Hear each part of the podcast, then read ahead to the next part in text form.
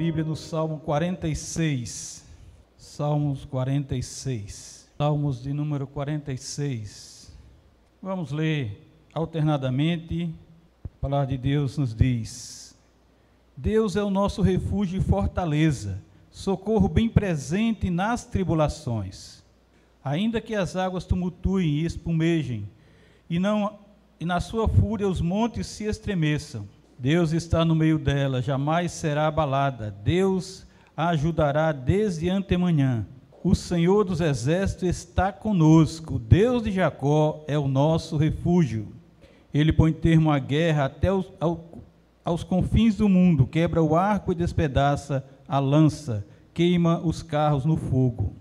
O Senhor dos exércitos está conosco. Deus de Jacó é o nosso refúgio.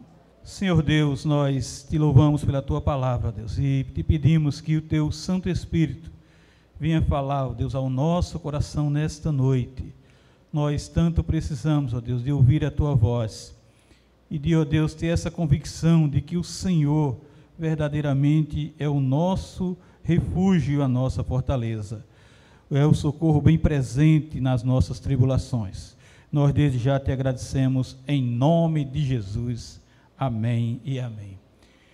Irmãos, saibamos sempre que o Senhor é o nosso Deus. Tenhamos sempre essa convicção. O salmista começa dizendo: Deus é o nosso refúgio e fortaleza, socorro bem presente nas tribulações, e nós temos provado isso este ano. Este ano nós temos visto que isto é uma realidade, não é somente um verso desse versículo. Não tememos as coisas que têm acontecido. Você pode até ter medo, você pode até, em algum momento, você se abalar, mas ainda, diz o salmista, que os montes se abalem no seio dos mares. Não temeremos, ainda que a terra transtorne. Ainda que as águas tumultuem, espumejem, e na sua fúria os montes se estremeçam, mesmo que haja tempestade, há um rio cujas correntes alegram a cidade de Deus, o santuário da morada do Altíssimo. Deus está no meio dela, jamais será abalado. Onde Deus está presente, mesmo que tudo se tumultue, a harmonia e a tranquilidade da presença do Senhor. Nós vemos isso lá no Evangelho. Jesus com seus discípulos no mar, o mar agitado, e Jesus acalmando, Jesus tranquilizando, Jesus trazendo harmonia para aquela tempestade. Deus ajudará desde antemanhã. Bramam nações, reinos se abalam. É isso que nós temos visto ultimamente ele faz ouvir a sua voz e a terra se dissolve. Ele é o Deus soberano. O nosso Deus é o Deus todo-poderoso. É o Deus que age, é o Deus que está agindo, é o Deus que está fazendo. Tudo tem a mão de Deus. E no verso 7 ele diz: O Senhor dos exércitos está conosco. O Deus de Jacó é não será e nem foi, ele é e continuará sendo o nosso refúgio. Irmãos, quando nós meditamos nessa verdade e vendo que Derek Kidner e o próprio João Calvino comentam sobre essa realidade, nos chama a atenção muitas coisas interessantes, principalmente nesta parte que do verso 7 em diante. E eles dizem que a primeira linha desse estribilho emociona, emocionante, fala de poder, quer os exércitos de Israel, quer seja os exércitos de Israel, quer seja os exércitos do céu, há um poder aqui expresso. A segunda linha fala da graça, ao mencionar Jacó, o escolhido de Deus. E ele diz que a palavra refúgio aqui, quando ele diz assim, O Senhor dos exércitos está conosco, o Deus de Jacó é o nosso refúgio. Ele diz aqui e no verso 11 é diferente da do verso 1 e dá a entender um alto inacessível, um alto refúgio. Não é um refúgio qualquer, não é um lugar qualquer, mas um alto refúgio, um lugar de verdadeira segurança, um lugar que somente Deus pode nos dar. Não é o refúgio que o homem arquiteta, ou faz, ou cria, ou arma para sua própria defesa, mas é um alto refúgio, como ele diz aqui. Deus é o nosso refúgio e fortaleza, que ele diz. O Deus de Jacó é o nosso refúgio, é o refúgio de Deus para nós. Não é qualquer refúgio.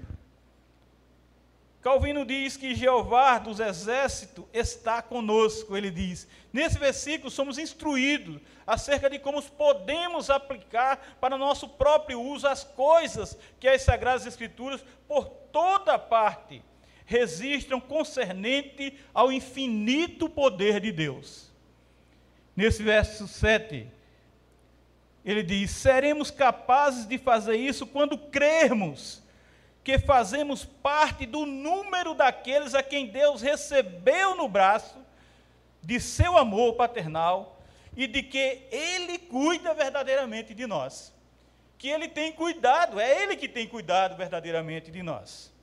O profeta, depois de, de celebrar o poder de Deus, chamando o Deus dos exércitos, imediatamente adiciona outro codinome, codinome o Deus de Jacó pelo qual confirma o pacto feito outrora com Abraão. Se ele tem um pacto feito com Abraão, ele tem um pacto feito com aqueles que creem. Ele é o refúgio daqueles que creem. Ele dá o cuidado necessário para aqueles que verdadeiramente têm fé e creem que Ele é o Deus da sua vida, que Ele é o Deus verdadeiro. A posteridade do pai da fé a quem pertence a herança da graça prometida, não há dúvida de que Deus lhes foi favorável também. Então, não somente a Abraão, não somente aos seus descendentes imediatos, mas nós que estamos aqui e nós que cremos. E nós que colocamos a nossa fé verdadeiramente em Deus. Para que nossa fé repouse verdadeiramente e firmemente em Deus, devemos levar em consideração, ao mesmo tempo, essas duas partes do seu caráter. Seu imensurável poder, pelo qual ele pode manter o mundo inteiro sobre os seus pés. O seu amor paternal, o qual manifestou em Sua palavra e tem manifestado até hoje, cuidando de cada um de nós. Irmãos, quando essas duas coisas vão juntas, não há nada que possa impedir nossa fé de desafiar todos os inimigos que porventura se ergam contra nós. Quer inimigos humanos, quer inimigos virais, quer inimigos que forem. Não devemos ter dúvida, preste atenção nisso. Não devemos ter dúvida de que Deus nos socorrerá, uma vez que já nos prometeu fazê-lo. Ele não mente, ele não é o homem ele prometeu, ele faz. E quanto ao seu poder, ele é suficiente. Ele é capaz de cumprir sua promessa, porquanto é o Deus dos exércitos. Não é um Deus qualquer. Não é o Deus das nações. Não é o Deus criado. Não é o Deus inventado. Não é o Deus manipulado. Ele é o Deus, o nosso Deus Todo-Poderoso. Aqui aprendemos que as pessoas erram na interpretação da Escritura, deixando inteiramente suspensa a aplicação de tudo quanto se diz acerca do poder de Deus, e em não descansar, certas de que Ele será também seu Pai. Ele é o seu Pai, uma vez que fazem parte do seu rebanho e são participantes de sua adoção. Então você tem que ter essa convicção. Então você tem que ter essa certeza de que Deus cuida de você, de que Deus está com você. Não temer nada nesse mundo. Porque Deus é o nosso Deus, é o nosso Senhor. No verso 8 ele diz assim: Vinde e contemplai as obras do Senhor, que a assolação efetuou na terra. Venham ver, venham confirmar. Esta é uma visão de coisas que virão no fim, embora as vitórias do presente sejam um antigozo delas. A palavra traduzida contemplar geralmente se emprega para o ver com o olho interior, conforme ver o vidente, conforme via o vidente e o profeta no Velho Testamento. Embora o resultado final seja paz, o processo aqui é de julgamento. Vinde considerai as obras de Jeová o salmista parece continuar ainda nesse versículo a história de determinado livramento por meio do qual Deus demonstrou. Sobra a evidência de que o Senhor é o mais eficiente e fiel protetor da sua igreja e mais ninguém. Assim, o faz para que os santos extraiam deste fato tanto coragem quanto força que os capacitem a vencer todas as tentações que porventura lhe surjam. Deus demonstra isso, para que nós tenhamos confiança, para que nós estejamos de pés no chão, para que nós estejamos alicerçados, sabendo que Ele está nos segurando, que nós podemos vencer, que nós podemos passar por cima de toda essa tempestade, quer seja de tentação, quer seja de problema, quer seja de provação, porque Deus está nesse negócio, porque Deus está conosco, porque Ele é o, é o nosso refúgio. As manifestações que Deus concedeu de seu favor para conosco, nos preservando, devem ser perenemente mantidas diante dos nossos olhos. Devemos lembrar sempre como um meio de estabelecer em nossos corações a confirmação da estabilidade de suas promessas. Ele promete e ele faz. Ele promete e ele realiza. Ele prometeu e ele tem cumprido isso na sua vida, meu irmão. Ele tem cumprido isso na minha, na sua vida, na vida da sua igreja, na vida do seu povo, porque Deus promete e cumpre. Mediante essa exortação, implicitamente reprovamos a indiferença e a estupidez daqueles que não fazem tão grande conta do poder de Deus como deveriam fazer. E muitos não fazem conta, e muitos não dão importância, e muitos não dão a verdadeira relevância que tem o poder de Deus na sua vida, na vida da igreja, na vida do seu povo. O mundo inteiro é culpado da ingratidão, visto que raramente em uns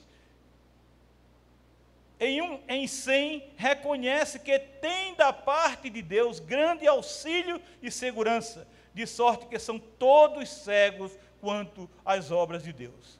Quantos de nós, irmãos, não temos enxergado a, a, o agir de Deus? Quantos de nós não temos visto que Deus está atuando verdadeiramente? Quanto de nós não temos visto a ação de Deus a cada dia da nossa vida? E isso acontece porque somos ingratos. Não temos gratidão para com Deus, reconhecendo as maravilhas de Deus na nossa vida. Muitos voluntariamente fecham seus olhos para aquilo que deveria ser o melhor meio de fortalecer sua fé, reconhecendo o agir de Deus. Notamos que a maioria atribui à fortuna o que deveriam ser atribuído à providência de Deus. Não, eu tenho porque eu sou afortunado. Não, eu consegui porque eu tenho com quê. Não, é porque sou eu, eu, eu, eu, eu. E nunca vemos a ação de Deus. Outros imaginam que obtém por meio do seu próprio esforço tudo quanto Deus lhe tem concedido por sua mercê, por sua graça, por sua misericórdia. É Deus que faz e atribuem às causas secundárias o que procede dele só.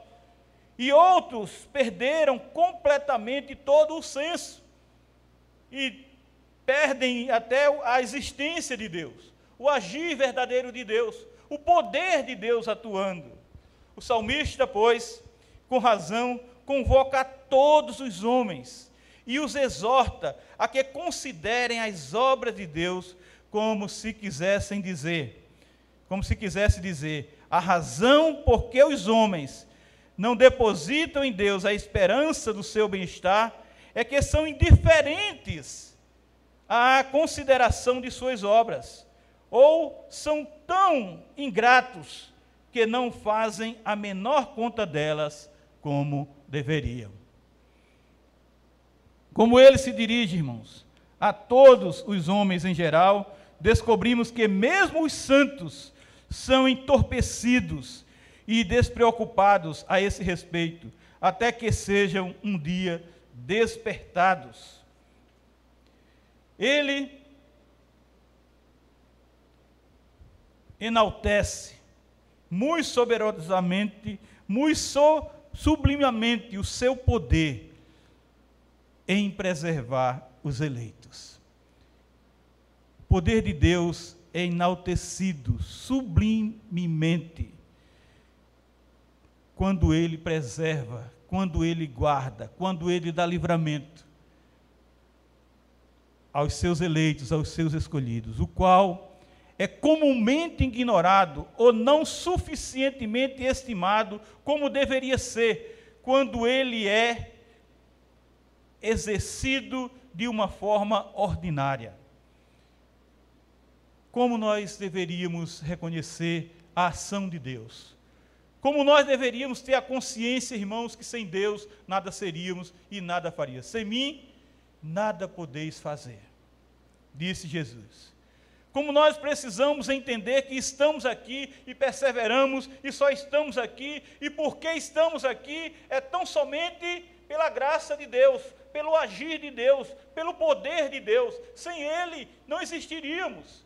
Sem Sua misericórdia não estaríamos nesse mundo. Ele, pois, põe diante deles as desolações dos países e as espantosas devastações, bem como outros fatores miraculosos, os quais movem mais poderosamente as mentes humanas. Tudo isso que está acontecendo no mundo é para que reconheçamos o poder de Deus. Tudo isso que está acontecendo no mundo é para que a igreja do Senhor acorde. Tudo isso que está acontecendo no mundo é para que nós tenhamos consciência do poder da ação misericordiosa e milagrosa até de Deus sobre a nossa vida, e nós temos visto isso na vida de muita gente, pelas quais nós temos orado, pelas quais nós temos suplicado, pelas quais nós temos pedido. Nós temos visto o agir de Deus, o poder de Deus. Nós temos é, visto, presenciado também a soberania de Deus, o querer de Deus. Nós temos visto isso muitos, e muito acontecendo hoje. E muitas vezes nós perguntamos por que o Senhor levou fulano, por que o Senhor levou pastor cicrano, por que o Senhor levou alguém, porque ele quis, era o dia. Deus não foi surpreendido pelo Covid-19. Deus não foi surpreendido por pandemia nenhuma. Chegou o dia de cada um, e na pandemia ou sem pandemia, essas pessoas iriam também, porque Deus é quem está no controle de tudo mesmo. Mais do que nunca nós tivemos certeza este ano disso. Quanto a gente falava nisso e agora Deus prova isso para nós. Vocês dizem isso da boca, vocês dizem isso com a boca, mas vocês vão experimentar isso verdadeiramente. Vocês vão viver essa realidade agora, e temos vivido. O verso 9 diz assim: Ele põe termo à guerra até os confins do mundo, quebra o arco e despedaça a lança, queima os carros de fogo. Ele põe termo à guerra. São as palavras de consolação. É Ele que põe termo à guerra. Palavras que se colocam num contexto não de suave persuasão, mas uma situação de um mundo devastado e desarmado à força. É Ele que tranquiliza tudo, é Ele que desarma. Calvino diz: Ele faz cessar batalhas, as batalhas, como sendo algum auxílio especial concedido tão somente pela mercê divina, pela graça de Deus. Não obstante, deve-se considerar ainda que pretendia levar os fiéis a esperar futuramente dele tanto auxílio quanto já experimentado. O povo estava esperando, nós temos esperado, e muitos esperarão ainda, mas o Senhor age o Senhor faz. O profeta dá-se a impressão à luz de um exemplo particular, e ele se propõe a mostrar em geral qual poderosamente, quão poderosamente Deus costuma defender a sua igreja e o seu povo. Ele põe termo à guerra, ele põe termo à tribulação, ele põe termo à aflição, ele põe termo à pandemia. Estamos voltando, estamos chegando lá. Daqui a pouco nós estamos totalmente tranquilos, como éramos, antes. Mas ele disse também: ao mesmo tempo aconteceu mais de uma vez de Deus apaziguar por toda a terra da Judéia todos os perigosos tumultos quais, pelos quais é, ela era perturbada. Deus continuou fazendo isso anteriormente Deus fez no passado e faz isso, Ele continua a apaziguar a vida do seu povo, a realidade do seu povo. Assim, Deus afastava as guerras para longe dela, privando os inimigos de sua coragem, quebrando seus arcos e queimando seus carros. Era assim que Deus fazia para que o seu povo tivesse paz, tivesse tranquilidade. É bem provável que o profeta, partindo de um exemplo específico, aqui aproveita a ocasião para lembrar os judeus de quão frequentemente Deus norteava os mais grandiosos esforços de seus inimigos. Ele desviava o querer ele desviava a ação dos inimigos do seu povo, ele desviava a ação dos inimigos de Israel. Ele fazia isso tão somente para que houvesse harmonia no meio do seu povo. E ele faz isso hoje conosco. Ele pode desviar tudo, e é essa confiança que Deus quer que nós tenhamos dele. E ele desvia e ele age assim para que nós saibamos que não é a nossa força, que não é o nosso poder, que não é a nossa inteligência, que não é as nossas, que não são as nossas armas, mas o agir de Deus no nosso meio. O poder de Deus agindo, dizendo: "O poder é meu". Ele dizendo: "É meu o poder que dá tranquilidade a vocês. É meu o poder que tira essa pandemia do meio, do meio de vocês. É meu o poder, não foi, não foi vermectina, não foi alho, não foi vinagre, não foi esse monte de remédio que vocês estão se é, tomando de todo jeito aí e se precavendo. Não, é o poder de Deus na nossa vida. É o poder de Deus agindo, demonstrando que Ele é Deus. Uma coisa, contudo, é plenamente certa: que Deus aqui se apresenta adornado com esses títulos para que busquemos a Sua paz Busquemos a paz que Ele nos dá, ainda que o mundo inteiro brame e se agite de maneira assustadora, não interessa. Deus está agindo. Deus está fazendo com que o mundo se agite, assim como Ele faz com que o mundo se tranquilize. Assim como Ele faz com que o mundo tenha verdadeiramente paz. E no verso 10, o salmista diz assim: o que é que ele diz aí? Vamos todos juntos, verso 10. Aquietai-vos.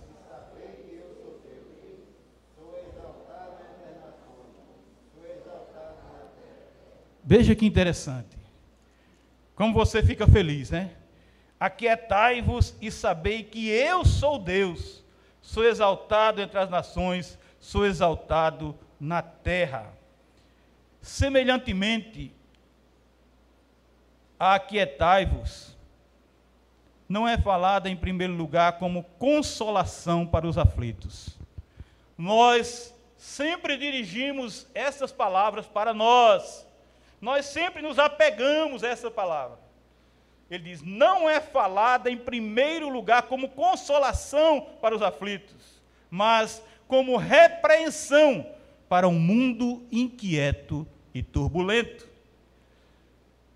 diz Derek, quieto, na realidade, ele quer dizer, deixa disso, assemelha-se a uma ordem dada a outro mar turbulento.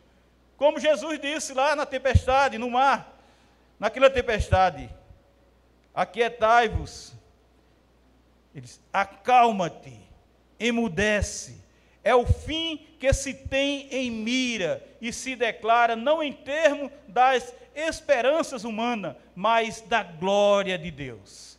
É o fim que se tem em mira e se declara não em termos das esperanças humanas, mas da glória de Deus. Quando Deus diz para o mundo, para as nações, para os, para os guerreiros: Aquietai-vos, deixem disso, fiquem na sua. Deus está demonstrando a sua glória em proteger o seu povo. Parece que Deus está abandonando o seu povo, não. Deus está cessando. Deus está fazendo uma muralha. Deus está mandando ele se acalmar. Sua firme intenção, sou ou serei exaltado, é o bastante para despertar o ressentimento dos orgulhosos e os anseios e resoluções dos humildes. Ser exaltado, ó Deus, acima dos céus. É, irmãos, a expressão que perdura, renovando a confiança deles, renovando a certeza de que Deus está, sim, agindo poderosamente. Não que desprezou, não há desprezo aqui. Calvino diz: sossegai-vos e sabei que eu sou Deus. E ele diz: o salmista parece aqui direcionar seu discurso aos inimigos do povo de Deus, os quais se entregavam aos seus planos de maléfico e vingança contra o seu povo, contra a igreja, contra a congregação do Senhor, contra o povo do Senhor.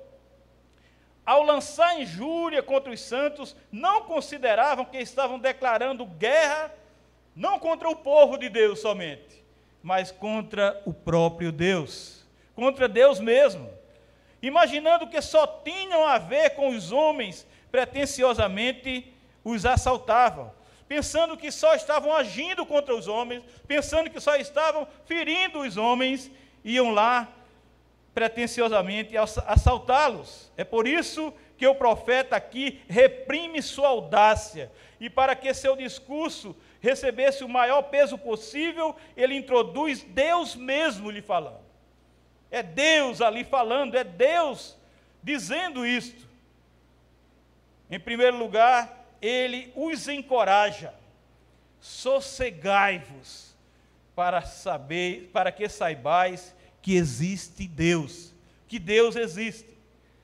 Consequentemente, o profeta, com razão, exige dos inimigos da igreja que se aquietem e mantenham-se em paz, para que, quando sua ira aplacasse, percebam que estão lutando exatamente contra Deus. No Salmo 4, no quarto verso, temos um sentimento similar: irai-vos ou perturbai-vos e não pequeis. Falai com vosso coração sobre vossa cama e calai-vos. O salmista exorta o mundo a vencer e refrear suas turbulências, suas turbulentas emoções e a dar ao Deus de Israel a glória que ele merece. Não só o povo de Deus, mas o mundo. E ele os adverte dizendo que se manifestará apenas dentro dos reduzidos limites da Judéia, e que não lhe será nada difícil estender seu braço às nações gentílicas e pagãs, a fim de que ele seja glorificado em toda a terra. Esta é a ação de Deus. Quer abençoando, protegendo, livrando o seu povo, ou quer aplicando justiça e condenação às nações gentílicas ou às nações pagãs. Tudo isso para a glória do seu nome. No verso 11, onde ele repete: O Senhor dos exércitos está conosco, o Deus de Jacó é o nosso refúgio. Esse verso volta com força adicional, já que o Senhor é o Deus assim que está verdadeiramente conosco. Um ser tão exaltado que é nosso alto refúgio. Na conclusão, Calvino diz que ele reitera o que já havia dito, ou seja, que o Senhor possui mais que suficiente, tanto de armas quanto de poder, para preservar e defender a igreja que ele adotou. É ele que preserva, é ele que defende a sua própria igreja, o seu próprio povo, a nossa própria vida. Que Deus nos abençoe e aplique essa verdade.